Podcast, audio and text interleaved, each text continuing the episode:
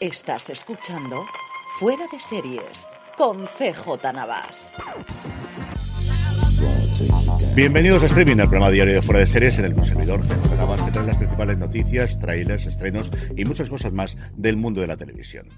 Edición del lunes 12 de febrero de 2024, llegando un poquito más tarde de lo habitual, y no es porque no haya grabado el programa, sino porque, y estas cosas pasan con el directo, no se me ha grabado el sonido. De verdad, como os lo digo, he terminado de ver la Super Bowl, que por cierto, vaya partidazo, todos los tópicos, todos los clichés del mundo, un partido de los que crean afición, un guion que ni de Hollywood, todo lo que queréis hacer desde luego sobre la Super Bowl, que por cierto, si no lo habéis visto, es un partido tremendamente entretenido. Yo pienso verla esta tarde como saque un ratito. De nuevo, el caso es que a esas horas intempestivas de la madrugada uno se sube, hace el programa, le queda, yo creo que modestamente, bastante apañado y cuando va a mirar la grabación resulta que algo he hecho, no sé exactamente qué, con la entrada de sonido y sí, está toda la grabación, se me ve perfectamente, pero no se me escucha e igual para el podcast eso puede ser un poquito importante. Como uno está en un momento zen y sobre todo porque todo el mundo estaba durmiendo en mi casa, no he liado la de Dios, sino que me ha entrado la risa tonta, a esas horas ya no me da tiempo a grabarlo de nuevo. Este cuatrimestre tengo clases a las 9 de la mañana, así que aquí estoy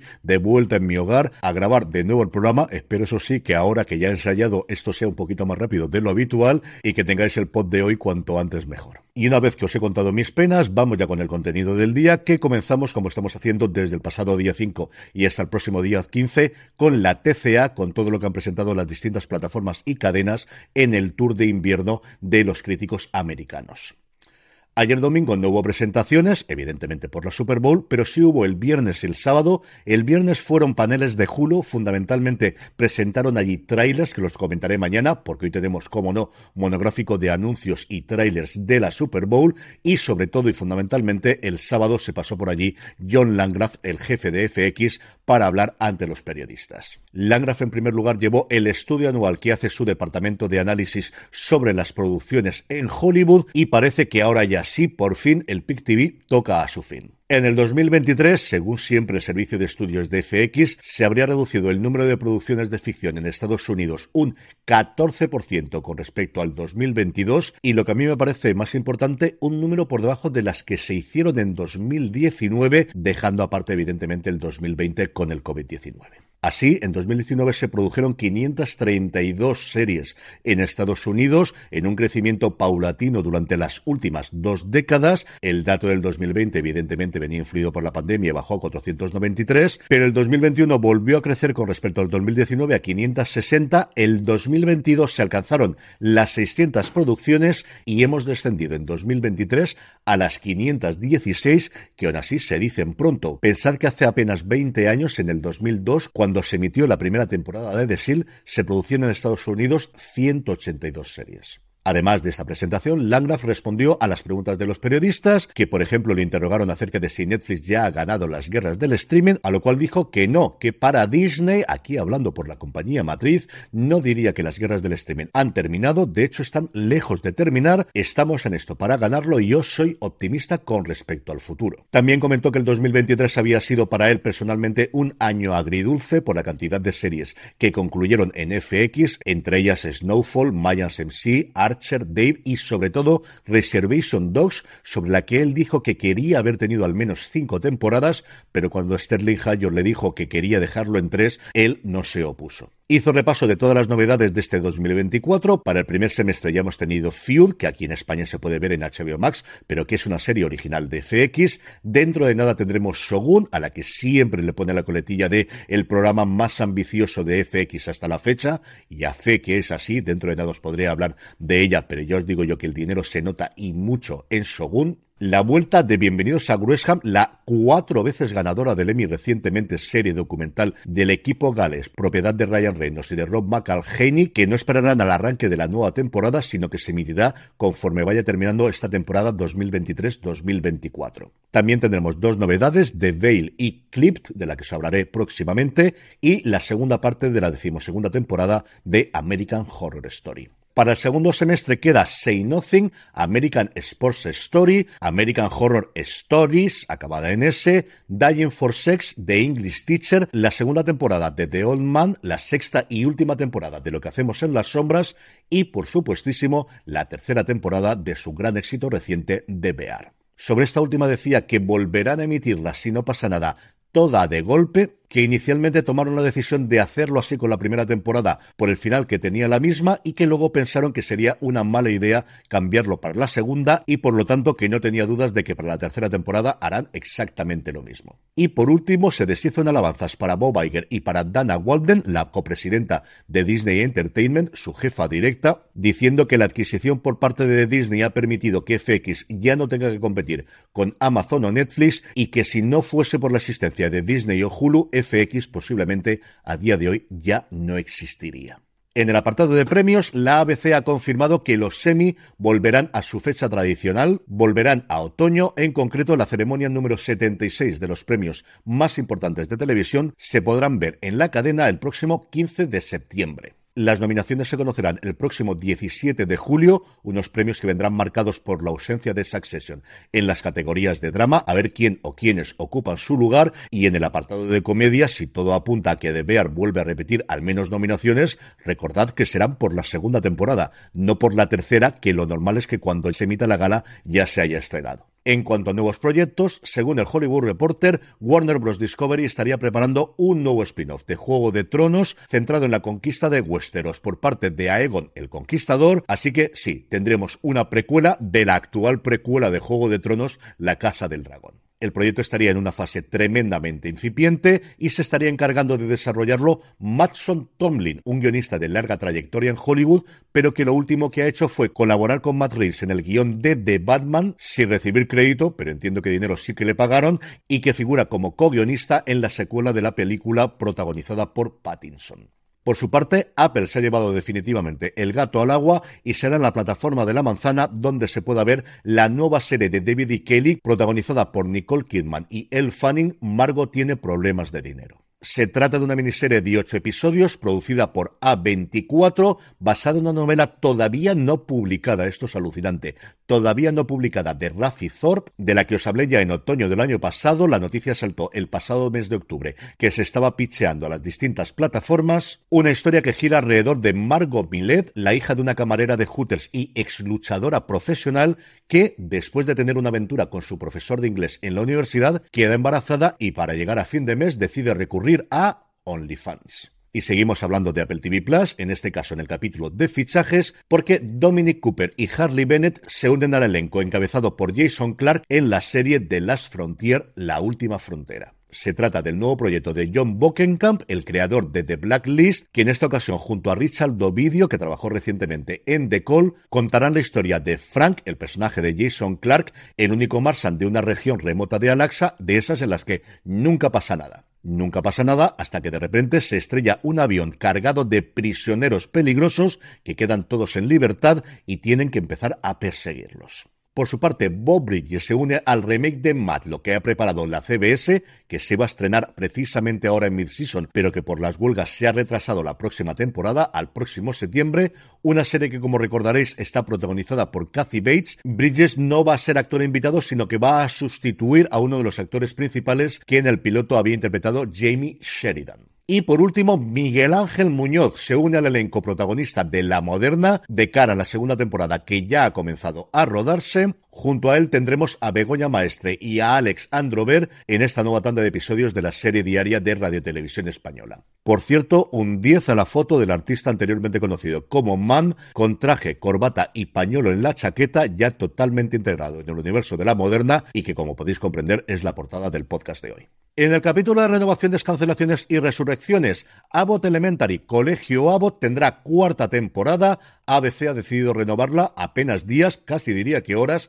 después de que comenzase su tercera en Estados Unidos. Ahora solamente nos falta saber cuándo nos la trae aquí Disney Plus a España. Seguimos hablando de la Casa del Ratón, pero ahora no ABC, sino Disney Plus. Goosebumps Pesadillas tendrá una segunda temporada a la vez que la plataforma confirmaba que a partir de ahora la serie será una serie antológica. Para esta segunda temporada y para cualquiera que viniese posteriormente, tendremos nuevas historias, nuevos personajes, nuevas localizaciones. Eso sí, la showrunner sigue siendo la misma, Hilary Winston, que en su momento trabajó, y se nota mucho en la serie, en Community. La segunda temporada, por cierto, girará alrededor de dos hermanos adolescentes que descubren una amenaza dentro de su hogar, lo que desencadena una cadena de eventos que revelan un profundo misterio. Mientras se adentran en lo desconocido, el dúo se ve envuelto en la historia de cinco adolescentes que desaparecieron misteriosamente en 1994. Y por último, una resurrección la mar de curiosa, Wynonna Earp va a tener continuación en forma de especial en Tubi, la plataforma gratuita con anuncios de Fox. Casi tres años después de que se emitiese su último episodio en Sci-Fi, tendremos esta resurrección en forma de especial, una película de 90 minutos financiada por Fox para Tubi, que volverá a contar con su elenco original, incluida Melanie Scrofano como Wynonna Earp y Tim Rosen como Doc Holiday, con el guion a cargo de la creadora de la serie, Emily Andras, y la dirección de uno de los habituales de la ficción, Paolo Barthman. En cuanto a fechas de estreno, AMC Plus confirmaba que también en nuestro país podremos ver todo lo que presentaron el lunes en la TCA, la segunda temporada de Entrevista con el Vampiro, la segunda temporada de Las Brujas de Mayfair y esa nueva serie que se está desarrollando alrededor de la Orden de la Talamasca y junto a ello que volverá Harry Wilde, que volverá la serie de misterio y asesinatos protagonizada por Jane Seymour próximamente y sobre todo que Paris, la serie protagonizada por Giancarlo Esposito, llegará a la plataforma en nuestro país el 1 de abril, un día después de su estreno en Estados Unidos. Por su parte, HBO ha confirmado que el próximo 27 de abril llegará la cuarta temporada de We Are Here y Filmin anuncia una nueva serie documental para este viernes, sí, sí, para este viernes, día 16, Repelban, Unidad Especial, una serie que regresa a la Hamburgo de los años 80 para recordar la labor de la primera unidad policial creada en Alemania para combatir el crimen organizado. Y terminamos como siempre con tres cositas rápidas de industria. Por un lado, hablando de la Super Bowl, Amazon se ha hecho con los derechos de un partido de playoff exclusiva para la próxima temporada. Tomará así el relevo de Pico, que ya ofreció un partido en streaming en exclusiva hace unas semanas, y un pasito más que da Amazon después de haberse quedado hace ya unos años con los derechos de los partidos de los jueves por la noche. Las otras dos cosas nos vienen de más cerquita. La primera de ellas es que Álava está ultimando su super incentivo fiscal. Así lo dio a conocer el diputado general de Álava, Ramiro González, en un acto en Madrid ante productores y directores financieros de diferentes compañías. La medida entraría en vigor con efecto retroactivo desde este pasado 1 de enero de 2024. Alcanzaría hasta el 70% de deducción para aquellas producciones rodadas en euskera y hasta el 60% aquellas que no lo hagan, con un límite de 3 millones de euros por episodio para series y 10 millones de euros para el resto de los formatos. Y la principal novedad es que el rodaje se permite que se haga en todo el territorio del País Vasco, no solamente en la provincia de Álava. Y por último, Sonia Martínez cambia de cargo dentro de Buendía Estudios y a partir de ahora ejercerá el de asesora senior. Según informaba Audiovisual 451, un año después de la incorporación de Laura Abril, Martínez pasa a reportar directamente a Ignacio Corrales, director general de la compañía, para enfocarse, abro comillas, prioritariamente en la generación de ideas originales y evaluación de proyectos, así como en la identificación y gestión del talento. Asimismo, continuará ejerciendo de productora ejecutiva en proyectos seleccionados, cierro comillas. ¿Qué significa esto para la ejecutiva detrás de producciones como La Casa de Papel, Vis a Vis, Fariña, Gran Hotel o El Tiempo entre Costuras? Pues mira, voy a utilizar precisamente parte del título de esta última producción. El tiempo lo dirá. En el apartado de vídeos y trailers, hoy especial de la Super Bowl, por un lado, los anuncios, muchos y variados, los hay dramáticos, los hay de llorar, los hay de reír, los hay con muchísima gente famosa, y los hay, mis favoritos de todos, aquellos en los que no puedes dejar de pensar qué se les pasó por la cabeza a los creativos y, sobre todo, qué se les pasó por la cabeza a los directivos que decidieron aprobar esa idea y pagar la millonada que cuesta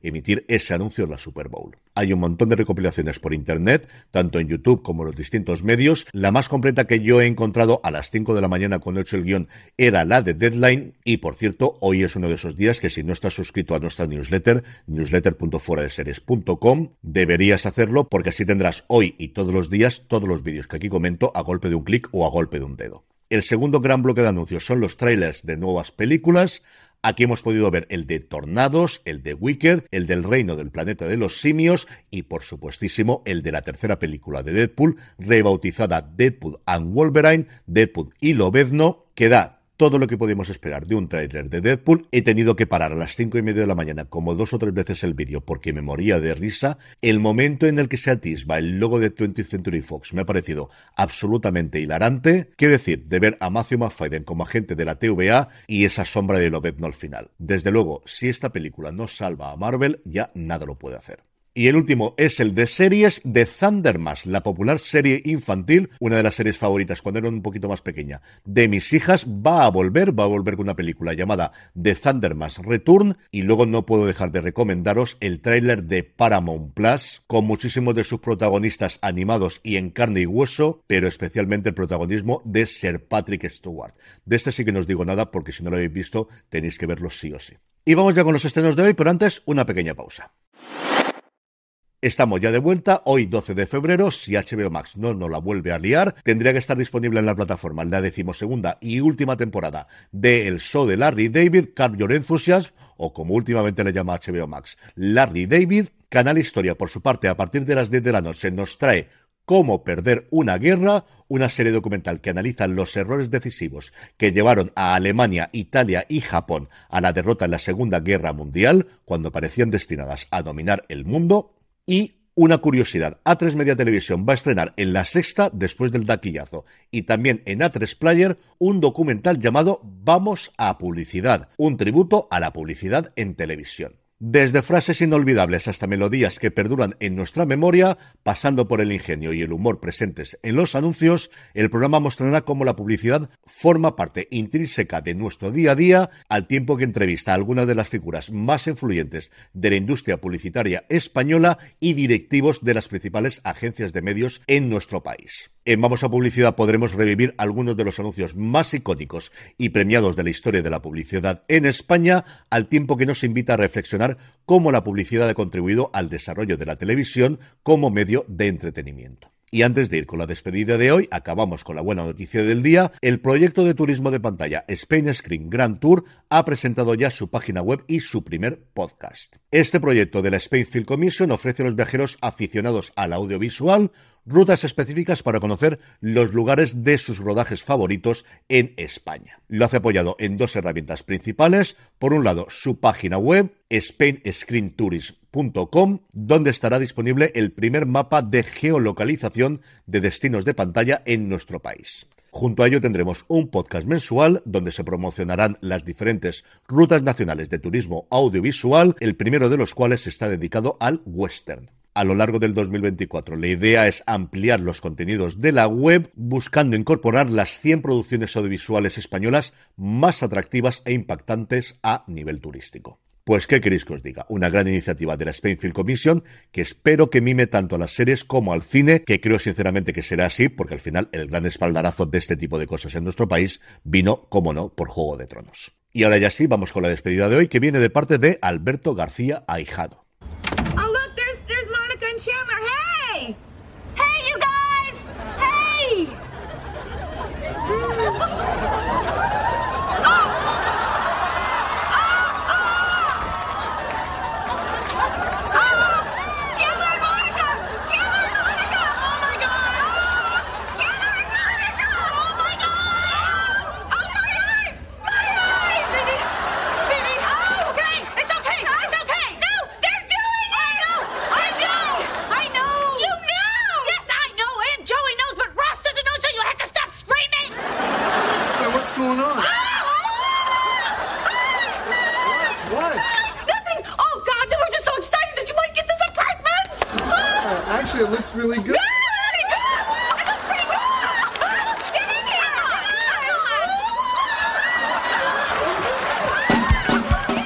Mi agradecimiento, Alberto, por enviarnos la despedida de hoy. Sabéis que no la podéis hacer llegar a través de redes sociales. Somos arroba fuera de series en todos y cada uno de los lugares. Por correo electrónico, info arroba fuera de series.com o en los comentarios de las plataformas que así lo permitan, sea YouTube, sea iVoox o sea Spotify. Mi agradecimiento a Phoebe, a Rachel, a Mónica, a Ross, a Joey y por supuestísimo a nuestro añorado Chandler. Mi agradecimiento a Friends, mi agradecimiento a ti por escucharme todos los días. Recuerda pasar por fuera de series.com y por nuestra tienda, la tienda fuera de series, fuera de series.com barra tienda, donde seguro que tenemos algo que te gusta. Me despido ya hasta mañana, que tengas una muy feliz semana y recordad, tened muchísimo cuidado y fuera.